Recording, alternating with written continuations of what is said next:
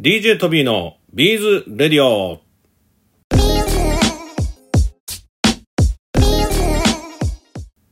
はい。皆さん、こんにちは。DJ トビーでございます。ビーズやってますかイェーイということで、本日のラジオも始めていきたいと思います。いや、皆さんね、ちょっと聞いてください。なんかね、この間ね、名古屋、大阪と回って、久しぶりにね、広島に行ってきたんですよ。まあ、あの、社長といろんな話もして、えー工場の方も行ってですね、まあ、あるちょっと今後、また面白いことありますんで、待ってていただきたいんですけども、まあ、あることをしに行ってきたんですね。で、実はね、その帰り、新幹線に乗って、ゴトゴトゴトゴト、まあ、なんか映画とか見ながら乗ってたらですね、なんと急にガタンって止まってですね、えー新幹線の中の電気もバタッと切れて、でそれから非常灯がついてアナウンスみたいな、ええ結局のところなんか停電でなんかこうどっか姫路かどっかの駅で誰かホームに落ちちゃったみたいでねそれで、えー新幹線止まったというまたね新幹線の中が若干ほんのり暑いんですよねまあそんなこともありながら広島に行ってきましたえーまあ皆さん、このね、だいぶちょっと収録の本日なんかは涼しくなってきましたけども、皆さんいかがお過ごしでしょうか。えー今回はですね、あの、ビーズえーを楽しむ会という、えー LINE のオンラインコミュニティがあるんですけども、えーこちらの方で、えー実はコンテストで賞を取られたというお話があって、実はトビーもね、知ってる方だったので、まあ、こういうのをきっかけに、ぜひビーズラジオ出てもらえませんかということで、お話をさせていただいたところ、えーご快諾いただきましたので、出ていただくことになりました。福岡でご活躍の重松みどり先生でございます。はい、もしもし。あ、どうも、DJ トビーでございます。はーい、こんにちは、しげまつです。はあ、重松みどり先生でお間違いなかったでしょうかーい、こんにちは、どこうんにも。ち。はいや、先日はね、あのービーズを楽しむ会というオンラインの LINE コミュニティで、えー賞を受賞されたことをご自分で ご確認になられて投稿いただいてましたけども、おめでとうございます。ありがとうございます。いや、でも最近はどうだろう、なんか久しぶりになんかお話しするような気がするんですけども、あの、重松先生に、あの、実はですね、今までそんな過去のことってあんまり聞いてこなかったので、このラジオはですね、過去、はい現在、未来を、えー今さ、いろんな作家さんに聞いていくという、そういうラジオのコーナーがございまして、今回は、い行きます重松先生にいろいろ聞いていきたいと思いますが、よろしいでしょうかはーい、お願いします。早速ですがビーズを始めたきっかけの前に重松先生って確かこういろんな音楽とかもなんかされてたされてたって話をお聞きしたんですけどもビーズをされる前はずっと音楽をされてたんですかえ、ビーズを、そうですね、ど、ど、ど、どう言ったらいいでしょうかね。小学校の頃からビーズやってたんであ、小学校からビーズをされてるんですかそう、そうなんですよ。すごいえ音楽はもうずっと子供の頃から習ってて、はいで、音楽の方の道を進んで、音楽教室の先生をしていたので、えでもビーで、ズまずはそもの、ビーズも小学校からされてたってことなんですね、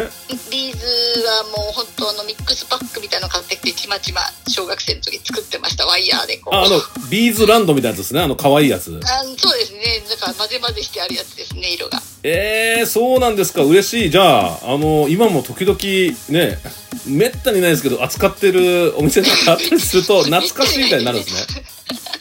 そうですね小学生のお小遣いで買える程度なのでそういうのを買って、はいまあ、本当佐口先生と全く一緒ですちょっと何年か後だったと思うんですけど私のちょっとと年がちょっと若いのではいえっと、おっしゃってた中のカマキリとかほら、なんか虫はい昆虫シリーズみたいな、はいをワイヤーで作ったりとか、はいバッタとか、そういうのから始まり、 まあいろいろね、本見て作ったりとか、そんな感じですかね。ねそうそうそうすごい何十年前とは言いたくないけ ど。もう、もうだって50年ぐらい前の話ですからね。怖いな。はその頃にやり始めて、いはいまあ手芸一般好きだったんですよね。フェルトでお人形を作ったりとか、すごい流行ってたんですよ。編み物してマフラー作ったりとか、もう小学校みんな持ってきて、昼休みにこうお試合するみたいな、そそういう手作りが流行ってたっていうか、みんなやってたんで、す教ごえいて教えてみたいになりますよね、小学生同士だと。え、小学生同士が、もう当時は、あ、じゃあ私編み物教えてあげるから、フェルトワーク教えてみたいな、そんな感じになるんですかうん、でも近所のおばちゃんだったり、おばあちゃんだったりとか、ほら、はい企業家族に習って、はいこんなん作ったよとか、お、すごーとか。すごーい。そそうなんですな感じね。でしたうん、お菓子作りとかもお友達から習ったし、やっはぱなんかそういう、自分で何でも作るっていう時代な、売ってないからですね、なんで。い。確かに、まあ確かにね、遊びもね、なんか、カンカンで缶蹴りとかって、なんか、そうです近くにあるものでね、そうです。考えられたもんですからねやってると思います何かそこら辺であるもんで作るみたいな。やっぱ今の社会は、もう満たされすぎてるのかなそうですね。今の子供たちはね、あの、考える力がないと思い ますよ。でもね、なんか、逆に、なんて言うんですかね、言ったらいいんですかね、何かこう決められてなくても、なんかこうデザインとかをどんどんされたりする。なんか、最近聞いた話だと、いろんなこうゲームの中で、こう、なんていうんですかね、色合わせとか勉強する、したりするソフトがあるから、何かビーズの色合わせとか、何も言わなくてもバンバン進めるみたいな話も、あるデザイナーさんからね、聞いたことがあって、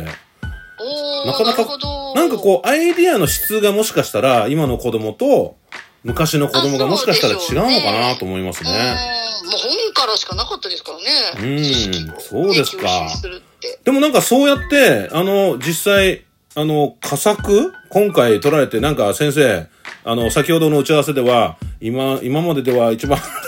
一番なんか低いっそうですよ。何回も出してないのに。ておっしゃってましたけども、今回のそのコンテストは、コンテストはどんなコンテストだったんですかあ、コンテストは、あの、コスチュームジュエリーアワードはといいうコンテストに出したので、はい地域の美を表現したコスチュームジュエリーっていう部門を、だから、マスクの部分と、うんあ。と、ペアで楽しむコスチュームジュエリーっていう、こう、3つの部分から自分で好きなのを選んで出展してくださいみたいなへ感じだったんですよね。で、地域の美で、その前の時、その前の前の時かなに、あの、世界遺産なんで福岡県だから、沖ノ島を宗像大社とかそういう全はい、部の、はい。あの、一括りになってるので、沖ノ島をテーマにしたのを作ってたので、はいえーもう地域の美はもう作ってしまったけど、どうしようかな。 石炭が今度はとか思ったりしてたんですけど、はい。でちょっと、うん、作るのはなんだかなと思って。で、まあ、父と行った思い出の白石浜っていう、あの、福知、父になるのかな福知じゃないか。あそこは福津市ですかね。うん、うなんん。か、そこら辺にある、艶崎のちょっと先の海岸のところの白い浜辺を思い出して、じゃあ白い作品作ろうと思って、まあそこからバタバタと作り出してって感じですかね。まあいや東宝チャレンジも同時にやってたので、 東宝チャレンジも締め切り間に合うかなとか思いながら、どっちもやってました。ありがとうございます。いや、でもなんかそうやって、あの、重松先生は、今子供の頃はワイヤーでいろんなカマキリとか作っていましそうた です、。そうです。で、今はもうそういう賞で、あの、佳作取ったり、まあもっといい賞もね、過去には取られてるって思いますけども、そういうところに発展していく、そのなんか、なんかカマキリと今のこう作品ってなかなかこう、イメージがわかんないですけど、どう、どういう風にそういう風になっていかれたんですかいや、なんかこう、自己表現、音楽もそうですけど、うん。自己表現が好きなんだと思うんですよね。はいはいあのはー、美術部だったりとかしたこともありますし、い。はい。やっぱこう、音楽ってやっぱこう、自由に表現する。で自分で曲作ったり編曲したりとかするのが得意だったんですけど、はい。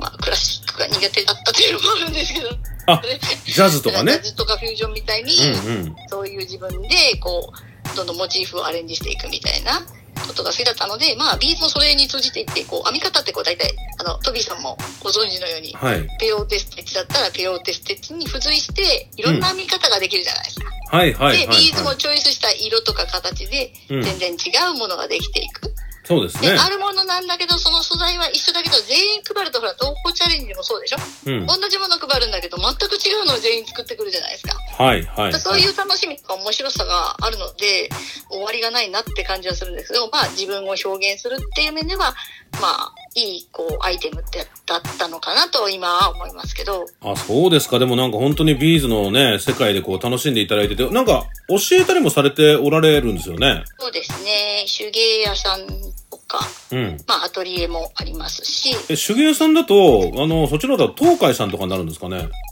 そうですね、東海さんで主に教えてます。あ、そうですか。東海さんは何店になるんですかねえー、っと、北九州市のうん三ヶ森になるので、八幡西区ですかね。あ、そ三う。ヶ森店と、あとは福岡の西区のこのハモール、橋本店。あ、そうですかこの。中はい。いや教えてますね。いや、ぜひぜひ、あの、リスナーの方で、この明るくて元気な音楽もビーズも得意な重松先生から学びたいという方、ぜひ行ってみてもらえたらと思います。 ありがとうございます。いやーでもなんかもう少しね聞いていきたいんですけどもその、はいもちろんそのアクセサリーを作るって思い始めたのはやっぱり大人になってからのことなんでしょうかそれとももう子供の頃からアクセサリなーんかなんのかね、ワイヤーのね、道具があってネジネジしたらブレスレットとかネックレスができますみたいな、虫だけじゃなくてそういうのもあったんですよ。はだから一応ちょっとしたものは作ってたんですけど、いはいまあ本格的にやりな出したっていうのはですね、うんたまたま昔あの、仲間市に大英というものがありましてあ、ダイエーねはいはいはい大英の中にですね、東海さんが入ってて、はいたまたま通ったんですよ。はいそしたら、ちょうどビーズのその講習会が先生が教えてて、うんでたくさんそのブームだったんで、2000、あー1年か2年ぐらいですかね。東京はもうすごい流行ってて、こっちはなんかやっと来たぐらいの感じだったのはで、いああ、なんか流行ってんだなってのを知ってたけど、うん実際こうじっくり見て、あ、じゃあ体験されませんかって言われて、う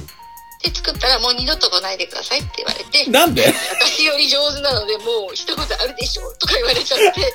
今日真面目に初めてですけど、みたいな。ワイヤーはしたことあったけど、手ぐすしたことなかったんですよ。すごーでもやっぱりその子供手子手供の頃からやってたのがやっぱりあ、そうですよごいね。生きたところですね手手先は器用だったんだと思うんですけど、あ、じゃあこういうことかって言って、図面見て、こうやって、指輪とかなんかちょっとしたものを作ったと思うんですけど、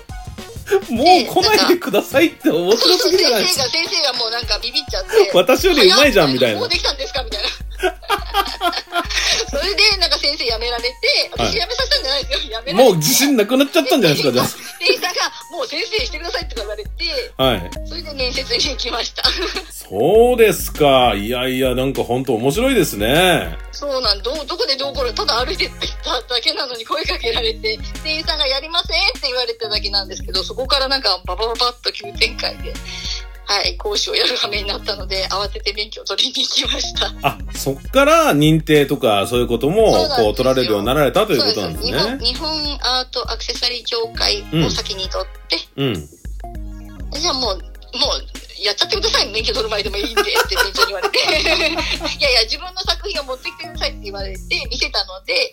で、大体のものは見たら、あの、レシピなくても作れるってことが分かったみたいで、店長さんが。すごい。え、レシピなくても作れちゃうんですねじ。ゃあ将来の力でもみたいな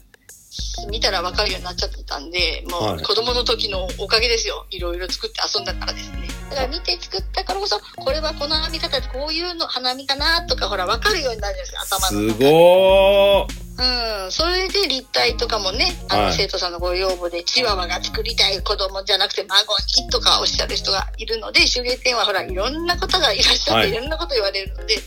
でそれに対応していくうちに、こっちのなんか引き出しも増えたみたいな感じのとこはありますね。い。いやー、すごい。でもそうやって、まあお教室もそうだし、こうやってコンテストとかにも出されたり、まあいろんなこう活動されてると思うんですけども、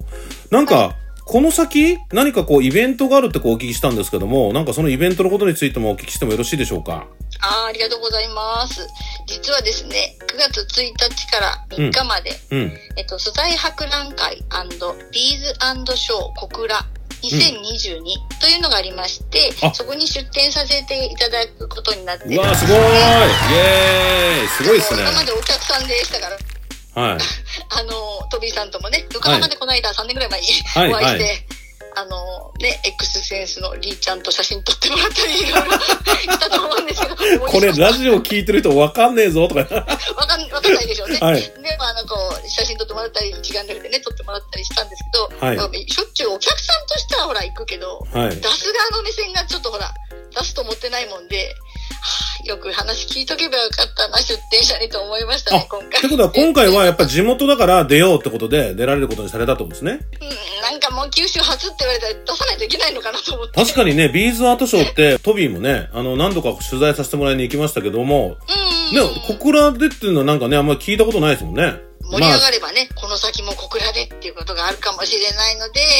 ちょっと皆さんにどんどんご来場いただいてですね、本盛当りで上すねげていただかないと次回がなくなっては困るので、この先もね、横浜とか神戸みたいに、はい。ずっと毎回会ってるみたいなね、イベントになってくれたら嬉しいですね。 でもそうですよ。でもなんか、その、あの、手作りフェアっていうフェアもね、あの、各地でありますから、このビーズもそうやって、なんか、いろんな場所でね、やってもらえると、あの、そうとでてすもね、あの、ビーズ盛り上がるんじゃないかなと思いますので、ぜひそう、ですね重松先生のこの元気印で、ぜひぜひ盛り上げていただけたらと思います。ありがとうございます。頑張ります。いや、こ最後にですね、はい重松先生、あの、東宝の大好きなビーズについて、あーお聞きしてもよろしいでしょうか重松先生東宝の大好きなビーズを教えてくださいえっと、私の大好きな一番、あの、よく使うビーズはですね、えー、マルショービーズの204なんですよ。マルショービーズの204いただきましたありがとうございますなんかどういうところがお好きなんですかあれ、透かしたらほら、青く見えたりとか、ブロンズに見えるんだけど、ね、すきガラスで作ったりして、すごいなんかこう、なんていうかな、深い意魅味力があるんですよね。深い魅力があるとなんかただのうんなんか黒にブロンズってかけてあったら、透き通ってないから、うんね、摩擦で剥げちゃいますよみたいな書いてあるやつシリーズは、はいまあ、ブロンズはブロンズって感じですけど、はいそうじゃないなんかこう優しい感じっていうか、透き通って青っぽいブルーなのか紫なのかみたいなうん感じの色がね、なんかね、もうほんと好きなんですよ。あありとはがとね、うございますもう一つね、あれがいいんですよ。はい金、金なんとかシリーズありませんでした。金彩まだらまだらのあ、それそれ、はい金彩ですよ。あれ大好きなんですよ。700円ぐらいして高いんはですけいど。ちょっと高いんですけ ど加工が難しいんでめっちゃめちゃめちゃいいんですよ、あれ。かっこいいとか思って、いつも、うん、眺めてますね。使わな、使わってない。買ってるけど見てるだけみたいな。ありがとうございますあれ大好きなんですよ。いや、重松先生も大好きな今のビーズ、皆さんもね、ぜひ、あの、買ってみていただけたらと思いますので、はい探してみてください。よろしくお願いします。先ほどね、お話しあった通り、重松先生も出られるビーズアートショーの小倉、えー9月の1日から3日まででしたっけはい。えー開催されますので、ぜひ皆さん行ってみていただけたらと思います。あ、場所言っていいですかはい、場所もお願いいたします。場所はですね、小倉駅の、えっと、北北口っていうのかな、はい降りてすぐ AIN ビルっていうものの3階で、うん。一応、なん、昔、昔なんて言ったかな。今ね、雨が降るんですよね、うん予報では。うん。だから歩くほどみたいななんかあるらしくって、はい行ってないっていうね。 それでずーっと軒の下をずっと行かれると、いなんかついちゃうみたいです。直結されてるのかなあと。、そうなんですね。もう、なんか中便利いいんですよ。雨降っても濡れなくて中は室内なんです行けるみたいね。しかも中は室内そうでで、あのー歩いて、あのー上、なんていうんですかね、ちゃんと雨避けられるようなとこを通っていけるそとういうこそとうそうですね。そう、そうそうみたいですよ。いやあいや便い利だや、なと思って。いや、ぜひ皆さん行ってみてすいただけたいらまとせん、。行ってないんで、ちょっと情報があんまりないんですけえ、もうなんかそろそろ搬入なんじゃないですか明日とか。ど。そうです。はい。ぜひ、よろしくお願いします。はい。生産準備中です。皆さん来てください。えー本日のゲストは、重松みどりさんでございました。どうもありがとうございます。ありがとうございました。はい、最後までお聞きいただきましてありがとうございます。それではまた DJ トビーのビードレディオでお会いしましょう。